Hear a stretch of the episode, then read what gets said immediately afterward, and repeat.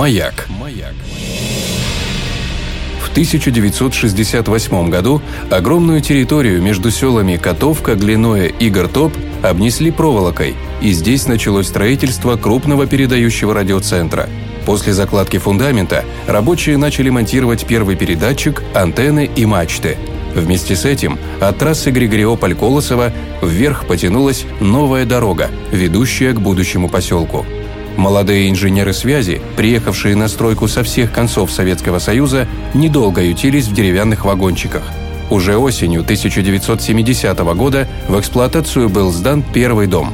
Параллельно с этим государством выделялись земли под огороды, гаражи, строительство хозяйствующего сектора, а рядом возводились здания школ, детских садов и целого комплекса со своей столовой, магазином и поселковым советом – с 1971 года построенный радиоцентр «Маяк» начал свое почти круглосуточное вещание. Трансляция программ осуществлялась на территорию Советского Союза, зарубежных стран и охватывала весь земной шар. Даже для моряков рыболовного и торгового флота и полярников Антарктиды звучали уникальные передачи – Важную роль радиостанция сыграла во время Приднестровского конфликта, прорвав информационную блокаду и распространив правду о происходящем. Уникальный комплекс антенн «Малая заря» с его 11 мачтами занимает в поселке городского типа «Маяк» целых 600 метров.